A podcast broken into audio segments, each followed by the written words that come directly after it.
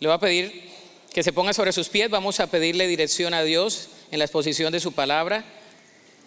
¿Cuántos vinieron a escuchar la palabra de Dios? Hoy nuestro llamado va a ser la Santa Cena, así que póngase a cuentas con el Señor. Ok, tiene 45 minutos, porque ya sabe que yo no predico menos de 40 minutos.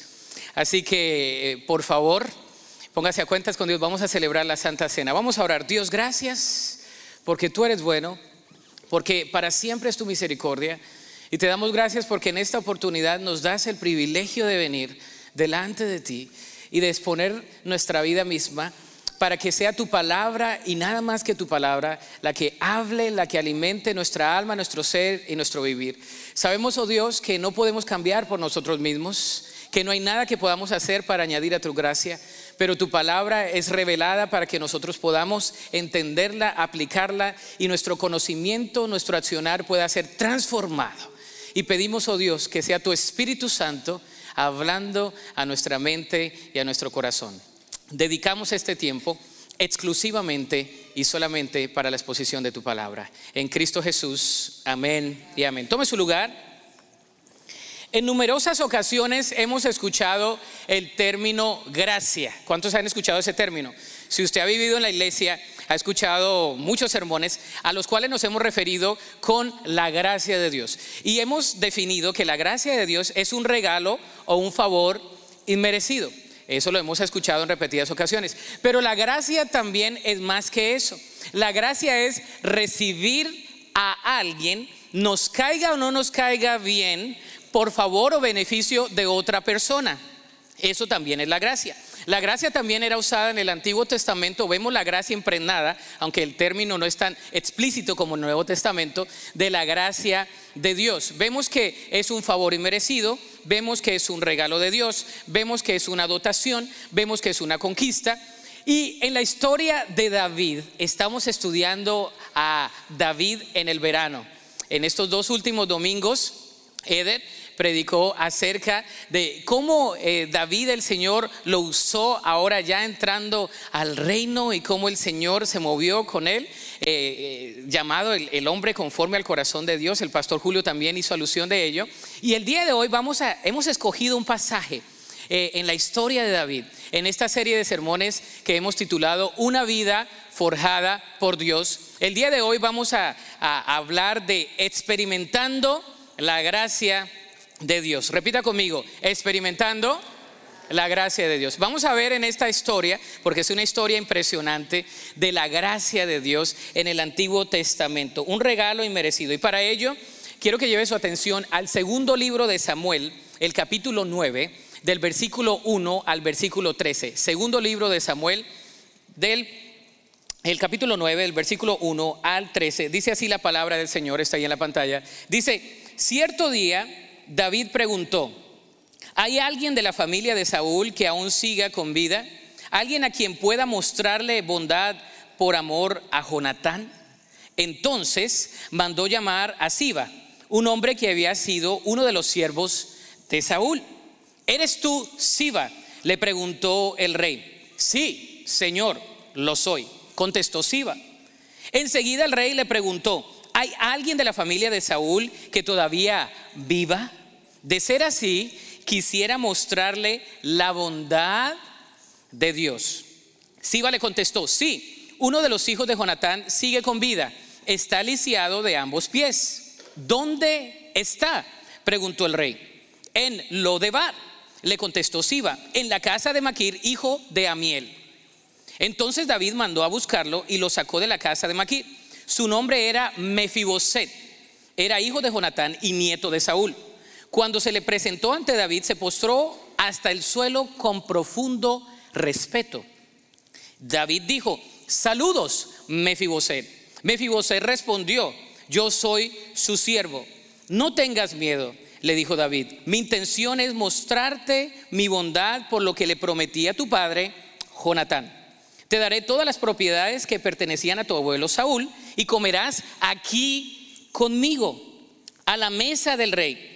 Mefiboset se inclinó respetuosamente y exclamó: ¿Quién es su siervo para que le muestre tal bondad a un perro muerto como yo? Entonces el rey llamó a Siba, el siervo de Saúl, y dijo, le he dado al nieto de tu amo todo lo que le pertenecía a Saúl y a su familia. Tú, tus hijos y tus siervos cultivarán la tierra para él, para que produzca alimento para la casa de qué? De tu amo. Pero Mefiboset, el nieto de tu amo, comerá aquí a mi mesa. Eh, Siba tenía 15 hijos, este era latino, ¿no? Y 20 siervos. Siba respondió, sí, mi señor el rey, yo soy su siervo y haré todo lo que me ha ordenado. A partir de ese momento, Mefiboset comió a la mesa de David como si fuera uno de los hijos del rey. Mefiboset tenía un hijo pequeño llamado Mica. A partir de entonces, todos los miembros de la casa de Siba fueron siervos de Mefiboset. Y Mefiboset, quien estaba lisiado de ambos pies, vivía en Jerusalén y comía a la mesa del rey. Que Dios bendiga su palabra. Qué episodio tan importante en las Sagradas Escrituras. Acabamos de leer una clara visión en el Antiguo Testamento y perspectiva de la gracia de Dios. David es usado aquí como una vívida ilustración de lo que es y puede ser la gracia divina. Eso nos ayuda a experimentar el día de hoy y a aprender algunas lecciones que podemos aplicarlas personalmente. Lo primero que vemos aquí, está ahí para completar, es una gracia extendida. La gracia se extiende de parte de Dios a David y de David a otro siervo. Y vamos a estar eh, hablando de eso. El versículo 1 al versículo 5, vemos que la gracia de Dios se extiende hacia una persona que no esperaba. David es usado por Dios para expender esa gracia y la gracia de Dios se extiende hacia nosotros. Esto es precisamente lo que hace David en ese episodio. Pero ¿cómo lo hace? ¿De qué manera? ¿Qué lo llevó a mostrar esa gracia? Vamos a ver la razón. La razón es la siguiente. Ahí está. David expresa su deseo de mostrar la bondad y por amor a un amigo que tuvo, que ya había muerto, llamado Jonatán. Ese amigo que tanto amó David, llamado Jonatán, ya había muerto en la pelea con su padre. Y, David tiene una oportunidad de hacer algo espectacular o hacer algo garrafal, de otorgar gracia o juicio. ¿Y qué creen que hizo David? Otorgó gracia. En el Nuevo Testamento vemos la palabra gracia, pero en el Antiguo Testamento la palabra gracia la vemos a través de la bondad, a través de la mansedumbre, a través del amor no merecido. Es esa palabra gracia que usamos tanto en el Nuevo Testamento que en el Antiguo Testamento está allí impregnada. David deseaba extender de su gracia a un miembro de la familia de Saúl. En aquel entonces era costumbre que el rey quien entrase en función, en gobierno, tenía que por ley erradicar a toda familia que tuviese su precesor. ¿Se imagina? Era por ley que David tenía el derecho de llamar a juicio a todos los demás que fuesen descendientes de Saúl. ¿Por qué? Porque era una amenaza para el reino. Era una amenaza para el reinado de David. Pero David había prometido tanto a Saúl como a Jonatán de que su descendencia, la que quedase, iba a ser respetada su vida. Aún teniendo el derecho de hacerlo, David prefirió extender la gracia y no aniquilar a cualquier miembro de la familia de Saúl. ¿Por qué lo hizo? Porque Dios lo puso en su corazón. Y la pregunta que nos hacemos el día de hoy es, ¿nosotros extendemos la gracia de Dios? ¿Eres una persona que extiende gracia o eres una persona que emite juicio? ¿Eres una persona que el Señor está en tu corazón y cuando vienen y te hacen algo mal, tú extiendes gracia o lo primero que extiendes es juicio? Porque David no extendió juicio. Llenado, lleno por el Espíritu Santo, su corazón controlado por Dios en ese momento, David extiende de la gracia, de la bondad de Dios. Aunque Saúl no había sido bueno con David, ¿se acuerda? Saúl había sido malo, malo. Tenemos una sobrinita, sobrina de mi esposa, que dice, ¿cómo te portas? Muy, muy, muy bien, muy bien. No, no muy mal, muy mal, muy bien. La mayor parte se portan mal, pero ella dice que bien. Saúl se había portado muy mal. ¿Se acuerda? Lo trató de eh, matar con lanza a David, lo trató de exterminar, lo siguió, lo persiguió. David tuvo la oportunidad de matarlo en ese momento en la cueva y se le presenta a David. Y, y David, ese hombre de Dios, tuvo la oportunidad allí de desquitarse y no lo hizo.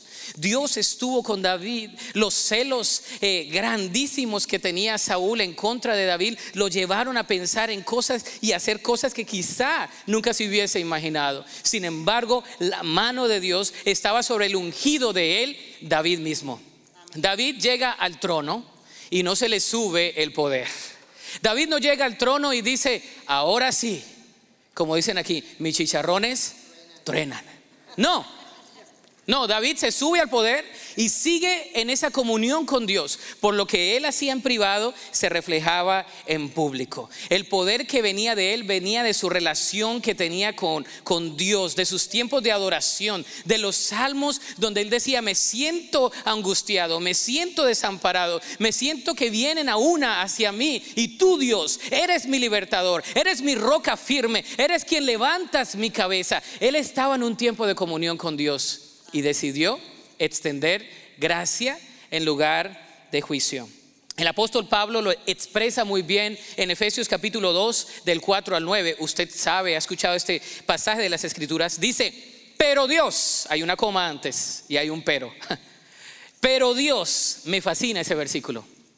Léalo conmigo, que es rico en misericordia por su gran amor con que nos amó ¿Qué dice ahí? Aún estando nosotros muertos en pecado, nos dio vida juntamente con Cristo. Por gracia sois salvos. Y juntamente con Él nos resucitó. Y asimismo nos hizo sentar en los lugares celestiales con Cristo Jesús, para mostrar en los siglos venideros las abundantes riquezas de su gracia en su bondad para con nosotros en Cristo Jesús.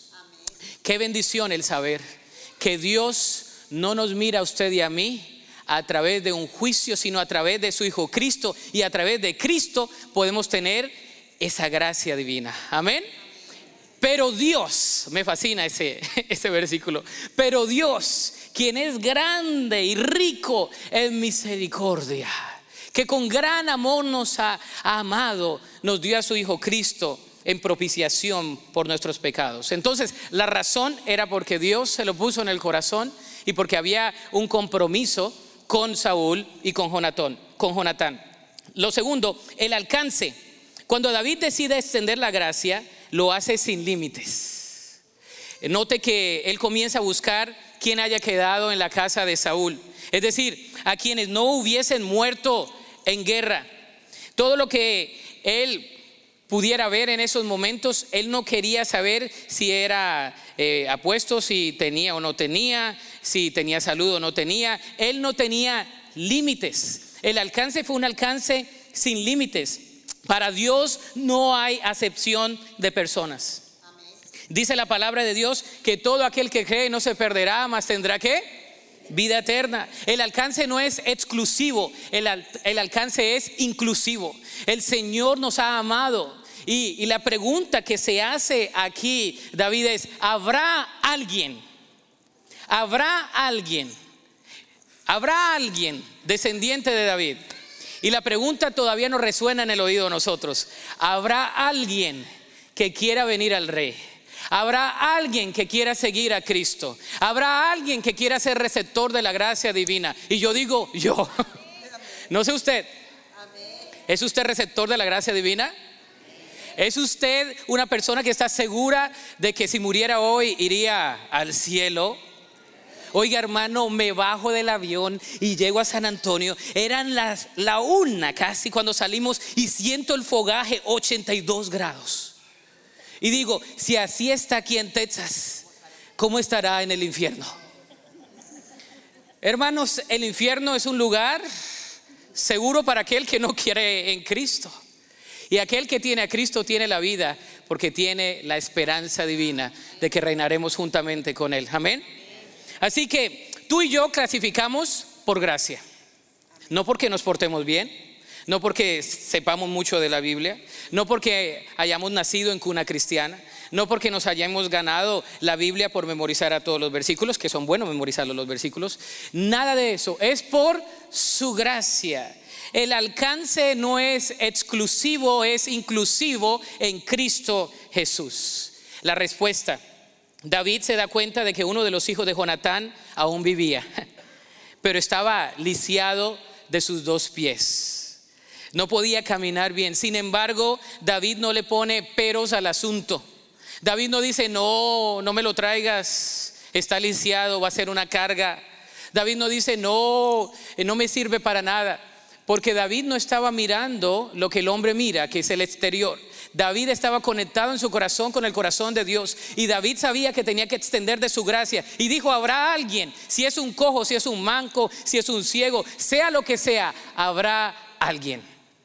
Cuando tú y yo venimos a Cristo, venimos a veces con tantas situaciones. ¿Sí o no? We have a lot of issues, ¿no? Don't we?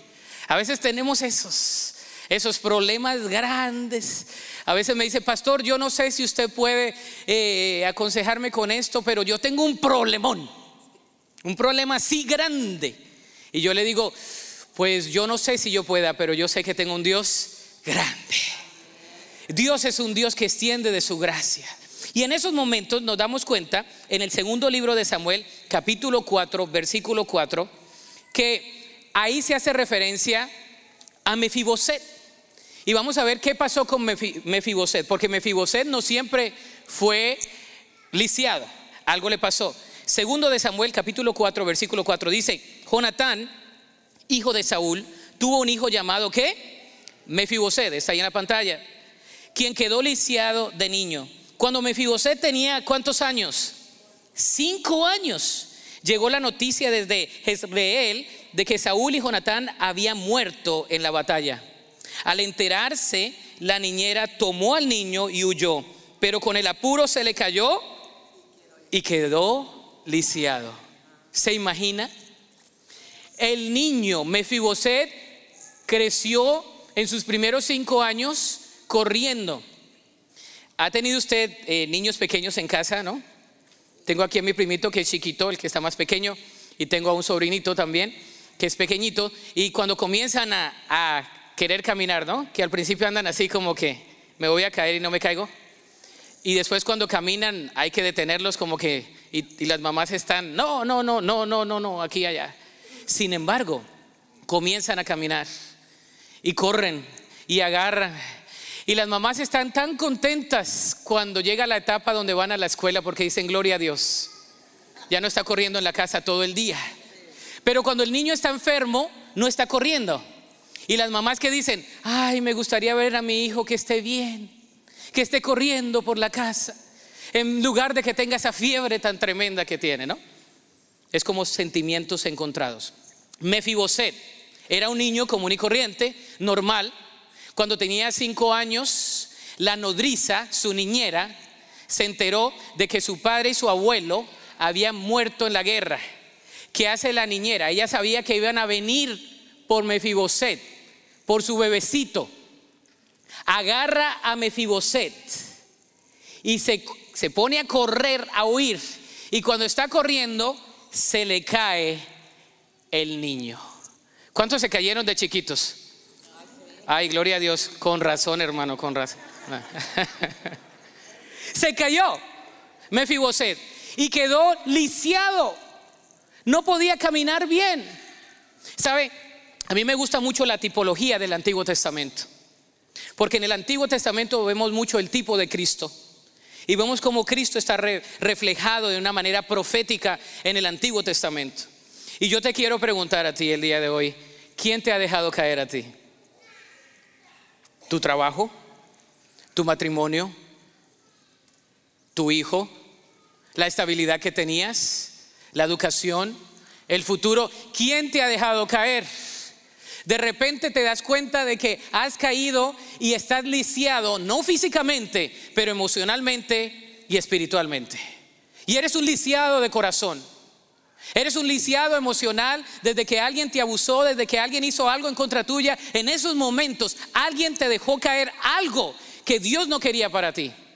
Y en estos momentos con la historia de Mefiboset, nos damos cuenta que la gracia de Dios aún se refleja en la vida de Mefiboset. Aún Dios estaba allí cuando Mefiboset se cayó en el suelo. Aún Dios estaba ahí cuando la nodriza, cuando la niñera lo recogió y se dio cuenta que no podía caminar bien y que había hecho algo mal por, por huir. Aún ahí Dios estaba en el momento del dolor, en el momento de la aflicción, en el momento de la prueba, en el momento donde todo el mundo te dice que no, en el momento donde tú sientes que tu corazón desfallece en el momento donde todo mundo te deja caer, Dios no te deja caer. Dios está contigo. Él nunca nos deja. Él siempre está con nosotros. Amén. Oiga, las caídas como que, que duelen, ¿no? Las caídas duelen. Mefiboset había caído, este niño de cinco años estaba huyendo y se lo llevaron a un lugar para esconderlo. Mefiboset creció, Efectivamente, eh, estuvo en, uno de los lugares de Galaad. Ahí Eder les mostró el mapa la semana antepasada. Eh, ahí estaba escondido. Y el Señor lo prosperó ahí. Tuvo un hijo llamado Mica. Eh, por los que están embarazadas, hermanas, ahí, o Mefiboset o Mica, alguno de los dos. Si les gusta, es bíblico. Este, y el Señor estaba allí con Mefiboset. Hasta que llega el día donde lo llaman a Mefiboset. Mefiboset es el ejemplo de aquel que está esperando una noticia mala todo el tiempo. Yo sé que alguien me va a llamar. Yo sé que algún día yo voy a ser asesinado por el rey. Yo sé que algún día me van a llamar en cuentas. ¿Sabe? La palabra de Dios, lo segundo que vemos aquí es la gracia recibida. Versículos 6 y 8 dice, su nombre era Mefiboset, era hijo de Jonatán y nieto de Saúl. Cuando se presentó ante David, se postró ante el suelo con profundo respeto. David dijo, saludos, Mefiboset. Es decir, paz sea a ti. Y entonces Mefiboset respondió, yo soy su siervo. Y él le dijo, no tengas miedo. No tengas miedo. Se imagina a Mefiboset. Yo soy de los que me imagino, ¿no? La, la historia. Yo me imagino a Mefiboset, yo no sé si tendría muletas o no, se me quedaron las muletas. Un hermano que tiene muletas le dije, llévatelas y no vino. Pero bueno, las muletas. El objetivo era que yo iba a venir con las muletas. Se imagina a Mefiboset con las muletas, entrando donde el rey. Antes de entrar al rey, yo creo que Mefiboset fue a su hijo a despedirse. Fue a su hijo y le dijo, mi hijito, te amo mucho si no te vuelvo a ver, ahí está la que me dejó caer cuando estaba chiquito. No sé qué le diría. La verdad no sé. Yo estoy especulando, pero me imagino que como papá comenzó a despedirse de todos, ya me voy, me tocó el día, mi vida está acabada, voy a ser llevado a juicio, voy a morir, beso para todos, abrazo de oso, llorido, moco corrido, todo.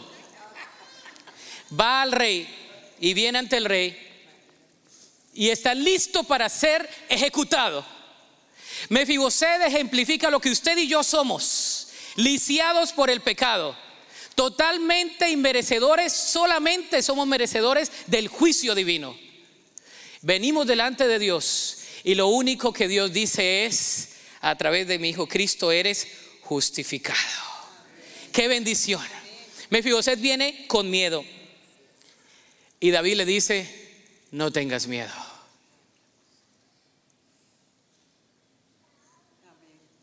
Una frase tan sencilla que se encuentra, usted ya sabe, 365 veces en la Biblia. Coincidencialmente, providencialmente, diosidencias, que Dios nos recuerda, no tengas miedo. 4 de agosto 2019. El Señor nos recuerda, no tengas miedo yo he enviado a mi Hijo Cristo. No tengas miedo. Es un acto supremamente, supremamente inusual. Mefiboset vivía en un, lugar, en un lugar llamado Lodebar. ¿Sabe? Lodebar significa sin pasto o sin zacate o sin terreno. Lodebar era un lugar donde no se producían muchas cosas. Hay de tierras a tierras, ¿no? Hay tierra que es muy frutífera que no se necesita poner tanto abono, y tierras que no. Lo de Bar era un territorio donde decía, ni el pasto crece. Aquí crece la pura maleza. Hasta ese ejemplo nos da de que él huyó a ese lugar y aún ahí la mano de Dios estaba con él. ¿Cómo vino a él? El rey quiere verte. Y cuando el rey quiere verte, vamos a ver el corazón que debemos tener. El primero, con un corazón humilde. Él viene con un corazón humilde. Cuando Mefiboset viene a la presencia de David, él está convencido de que lo único que merece es el juicio de parte de David. Él no merece nada más que eso. Estaba listo para ser ejecutado y viene con un corazón humilde. Y la palabra de Dios dice que Él no desprecia un corazón contrito y humillado. ¿Cómo venimos delante de Dios? ¿Tenemos un corazón humillado, humilde delante del Señor? Porque el Señor dice que Él detesta a los orgullosos, pero que Él le da la bienvenida y abraza a los humildes. ¿Cómo está tu corazón el día de hoy? ¿Cómo está nuestro corazón el día de hoy? ¿Cómo venimos delante del Señor? Quizás tengas situaciones miles, vicisitudes, muchas, pero Dios, cuando vienes delante de Él con un corazón contrito y humilde, Dios se manifiesta de una manera muy grande. Un corazón humilde, pero también traía un corazón contento. Mefiboset viene con un corazón con contentamiento. No vemos a Mefiboset viniendo al, al rey diciéndole, uy, pues ya me tocó, ya era la hora, se estaba tardando en llamarme. No, no vemos nada de eso en la escritura. No vemos quejas, no vemos que hay ningún diálogo importante para ser grabado en la Sagrada Escritura, porque cuando es importante está grabado en la Sagrada Escritura. Pero ahí no está grabado nada de eso. Nos hace inferir, entender de que Mefiboset tenía un corazón humilde delante de Dios y un corazón con contentamiento. Y el contentamiento es un estado que viene del Espíritu Santo cuando nuestro corazón está allí controlado por Él. Pase lo que pase, estamos esperando en el Señor tenemos contentamiento. ¿Se acuerda? El apóstol Pablo dijo, sé vivir con abundancia y sin nada, en otras palabras, con frijoles o con steak, no con arroz o con tortillas. Sé tener en abundancia o sé vivir humildemente. En todo y por todo estoy preparado, enseñado. Todo lo puedo en Cristo, ¿quién me fortalece? Pero el contexto es diferente. El contexto no es como ahorita, todo lo puedo en Cristo que me fortalece, sí, pero el contexto nos dice que Él está experimentando una vida en contentamiento. En medio de la aflicción, en medio del dolor, en medio de la prueba, Él reclama la promesa de que todo lo puede en Cristo, quien es su fortaleza. ¿Es Cristo tu fortaleza hoy? Amén. ¿Es Él nuestra fortaleza? ¿Tienes un corazón contento delante de Él? Él puede escucharte como el rey David escuchó a Mefiboset. Cuando venimos con un corazón humilde, con un corazón entregado, contento, pero también es un corazón honesto. Mefiboset tiene un corazón agradecido con el rey. Él está agradecido porque sabía que solo podría merecer condenación. Solo podría merecer condenación, pero ahora había recibido redención. De condenación a redención en solo un instante. Eso solo lo puede hacer el Señor. Amén. De condenación a redención. En solo un instante a través de Cristo Jesús. Él solamente nos redime. Hace tres semanas, antes de salir de vacaciones, recibí una llamada de una persona que me decía, pastor, ¿se acuerda de mí? A, mí me llama la atención cuando me llaman y me dicen, ¿se acuerda de mí? Porque quiere decir que hace rato no los veo, ¿no? Quiere decir que hace, uff, dos, tres años o más. Y bueno, eh, le digo, recuérdeme cuál es su nombre, ya me da el nombre y me dice, ¿se acuerda que oró por mi hijo? Y yo me pongo a pensar, sí, muchas veces acabo de orar ahorita por un hijo. Eh, y mi hijo, eh, adicto a esto, salió de la casa, huyó y vinimos al altar y oró. Le digo, hermana, la verdad no me acuerdo. Pero Dios sí se acuerda, cuénteme qué pasó. ¿Se acuerda que en esos momentos yo estaba postrada en el altar y le dije al Señor, si tú rescatas y redimes a mi hijo, yo te voy a servir por siempre? Le digo, hermana, le acabo de decir que no me acuerdo, pero el Señor sí se acuerda. Porque no quiero mentir, ¿no? Hermano, le estoy diciendo que ahora mi hijo en Houston, un compañero del trabajo, le estuvo insistentemente compartiendo lo mismo que yo le compartí por más de 15 años todos los días. Y en uno de esos momentos, cuando iban bajando del trabajo, comenzó a llorar mi hijo y no se explicó por qué estaba llorando. Y el amigo le decía, es el Espíritu Santo que te está tocando. Y él comenzó a llorar y decía, mi mamá me decía lo mismo, pero soy un rebelde. Y comenzó a llorar más. Y comenzó a llorar y a llorar y a llorar y a llorar y a llorar.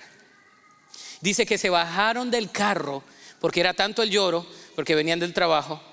Y que en esos momentos él dijo, yo rindo mi vida a Cristo. Me dice, pastor, si acuerda de que usted me dijo algún día vendrá por la promesa, le digo, no me acuerdo hermana, pero yo creo que sí se lo dije. Ahora ya vino y le servimos a Cristo. Vivimos en Houston, cuando quiera pase por aquí, le digo, ahí, deme la dirección. No, Hermanos, el Evangelio es poder de Dios para salvación a todo aquel que cree. No importa el tiempo que pase, usted siga clamando al Señor por su hijo, por su esposo, por su nieto, por su bisnieto, por el amigo, por la comadre, por el compadre, por el tío, por el abuelo. Sigamos clamando al Señor. El Señor redime. Qué figura tan exacta de la gracia de Dios en el Antiguo Testamento cuando el cetro de misericordia se extiende. Cuando en esos momentos David dice, sí, ven, veo el corazón que Dios te ha dado. Mefiboset. Ahora vemos la gracia expandida.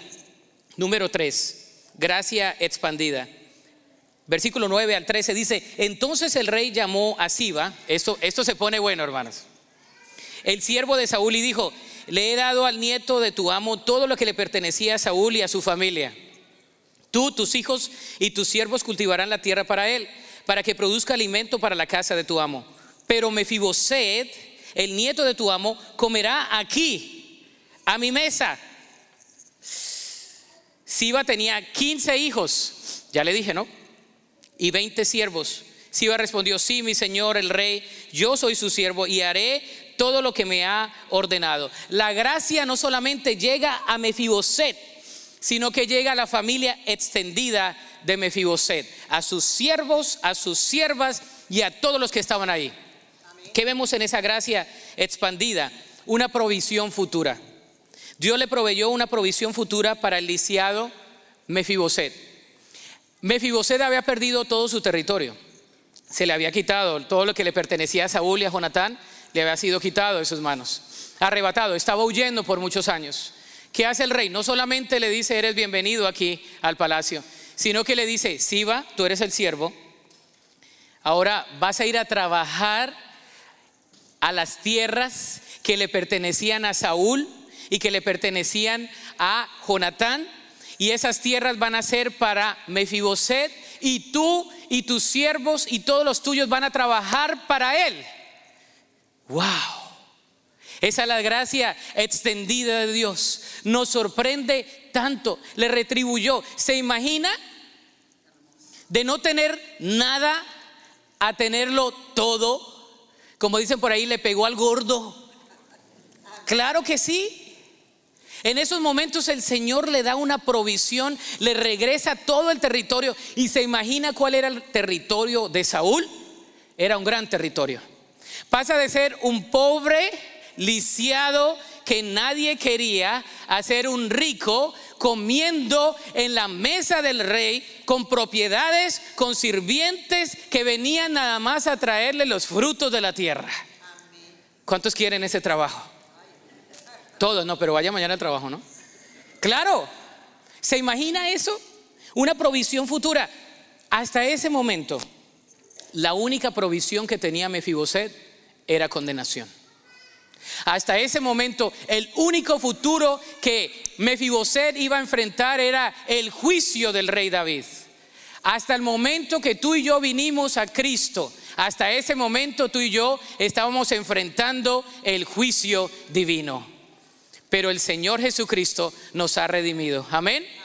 En los que nos prometen en la redención muchas cosas. ¿Sabe lo que dice la palabra de Dios? Se nos promete seguridad de la salvación. Juan 6, capítulo 6, versículo 37 y 40. Juan 10 nos habla de eso. Se nos promete la seguridad de la salvación, de que una vez y recibimos a Cristo en nuestro corazón, con un corazón contrito y humillado, no hay nada que nos arrebate de la mano del Señor. Tenemos seguridad de la salvación. Estamos seguros de nuestro destino. Amén. Estamos seguros de nuestro destino. ¿Está usted seguro de su destino? Yo creo que sí. Y si no, al final del culto las arreglamos, no se preocupe. Se nos promete un lugar en el cielo. Juan capítulo 14 dice, en la casa de mi Padre muchas moradas hay. Si no fuera así, os lo hubiera dicho. Eh, eh, aquí voy a preparar un lugar para vosotros, para que donde yo estoy, vosotros también estéis. Es lo que dice la palabra del Señor. Se nos promete una seguridad de la salvación. Se nos promete un lugar en el cielo. Se nos promete que nuestras necesidades serán suplidas. Filipenses capítulo 4, versículo 19. ¿Se acuerda? Mi Dios pues suplirá qué? Todo. Dice algunas, no. Dice todo lo que os falte de acuerdo a sus riquezas en gloria en Cristo Jesús. El Señor nos provee todo a nosotros. A Mefiboset, que no tenía nada, le proveyó terreno en ese momento. En esos momentos le proveyó todo lo que necesitaba. Se nos promete su presencia todo el tiempo.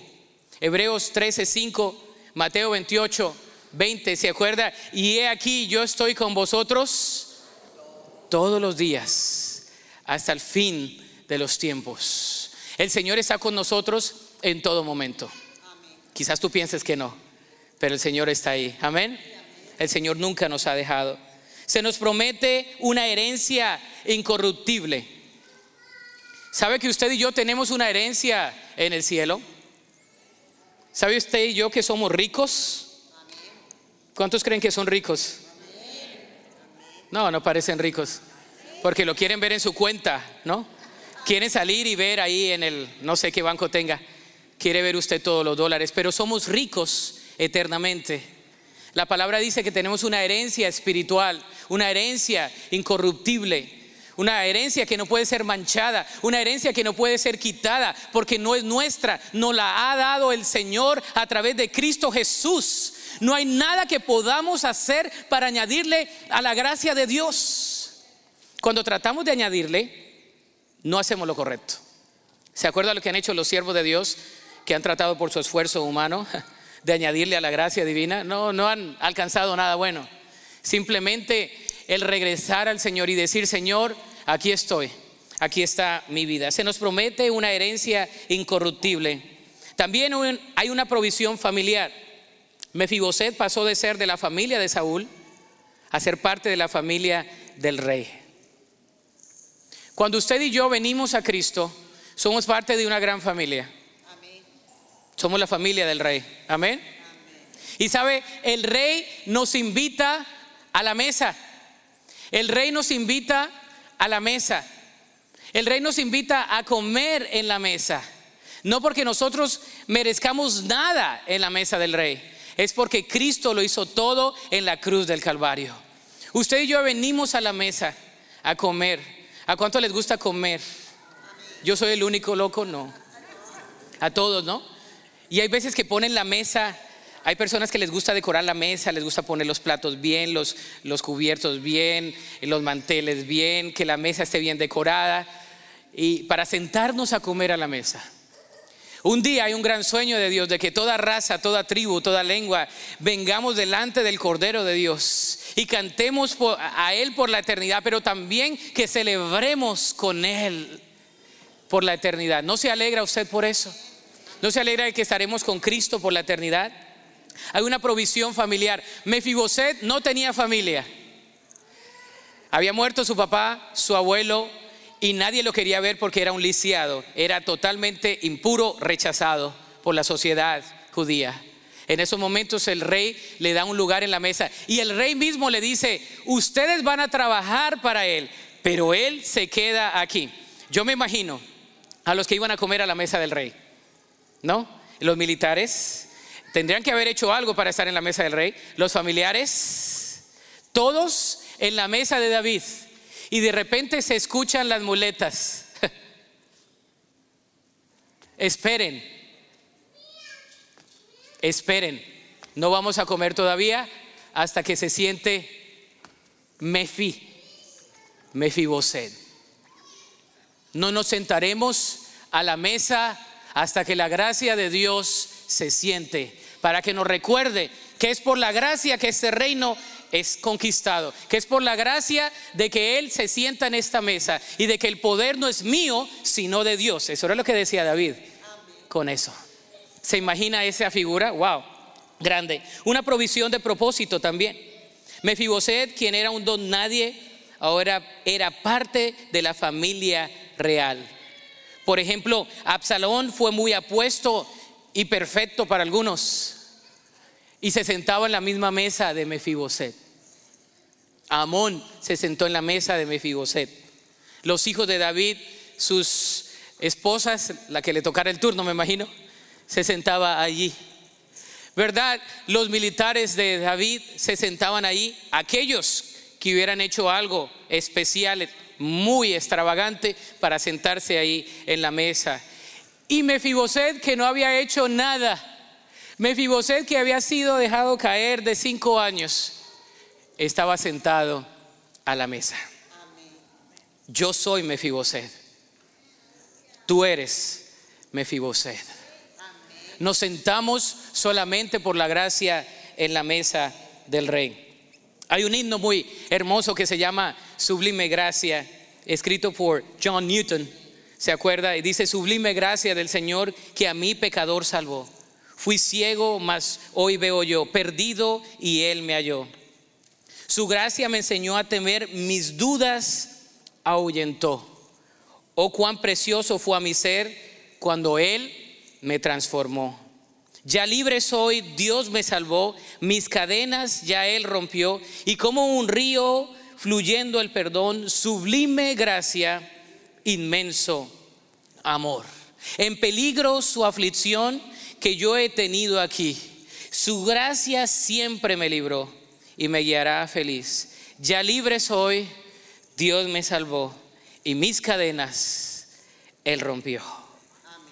Mis cadenas Él rompió. ¿Qué podemos hacer con esta palabra? Recibe la gracia de Dios hoy. Esta es la aplicación. Recibamos la gracia de Dios experimenta la gracia de Dios. Experimenta todos los días de su gracia. No hay nada que puedas hacer para que Dios te ame más o te ame menos.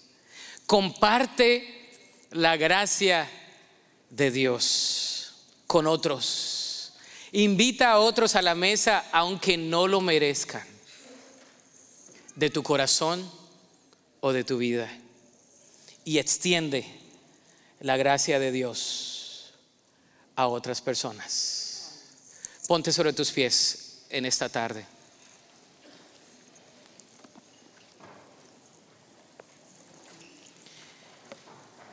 Mientras preparamos los elementos, los sugieres y diáconos pasan al frente, vamos a entonar este cántico de adoración. Sublime gracia. Y le decimos al Señor, es simplemente por tu gracia. Amén. Vamos a distribuir los elementos y vamos a esperar a que todos los tengamos y de esa manera todos podemos participar de la mesa del Señor. Inclina tu rostro y con una actitud de adoración vengamos al Señor. Señor, venimos delante de ti. Reconocemos que somos el ejemplo vívido del siglo XXI de Mefiboset. No merecemos nada.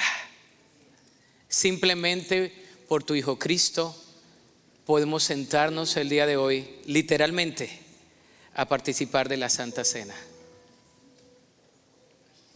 Señor, disponemos nuestra vida y nuestro corazón. Si tú no has conocido a Cristo, te voy a invitar en estos momentos que tú repitas esta oración después de mí, que le digas, Señor Jesús, reconozco que soy pecador, que no puedo salvarme a mí mismo, a mí misma. te pido perdón por todos mis pecados. Y yo recibo el regalo de tu gracia, el regalo de la vida eterna. Desde hoy quiero caminar contigo y quiero ser tu hijo, tu hija, quiero amarte y obedecerte y quiero seguir tus caminos. Lo pido en fe, en Cristo Jesús. Amén. Si has hecho esta oración por primera vez, no te vayas sin dejárnoslo saber. Pero todos los demás, que ya somos partícipes de la mesa del Señor, es un leve, breve y a su vez profundo recordatorio de que es por la gracia de Dios que estamos aquí. Seamos receptores de la gracia de Dios, compartamos de su gracia con otros. Cantemos este himno, sublime gracia.